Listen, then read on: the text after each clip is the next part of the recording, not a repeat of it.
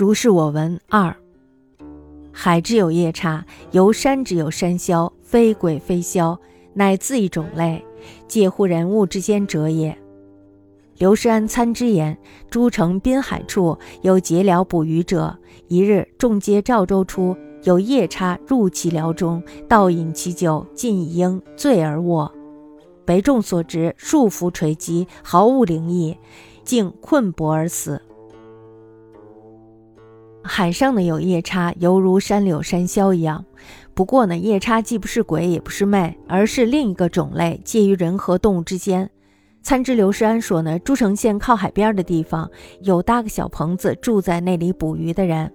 一天呢，众人驾船出海捕鱼，有一个夜叉呢，就到了棚子里偷喝了渔人的酒，结果呢，给醉倒了。众渔人回来以后呢，逮住了这个夜叉，并且呢，捆起来打。夜叉呢，一点也没有显示出什么灵异来，竟然被困顿倒地死掉了。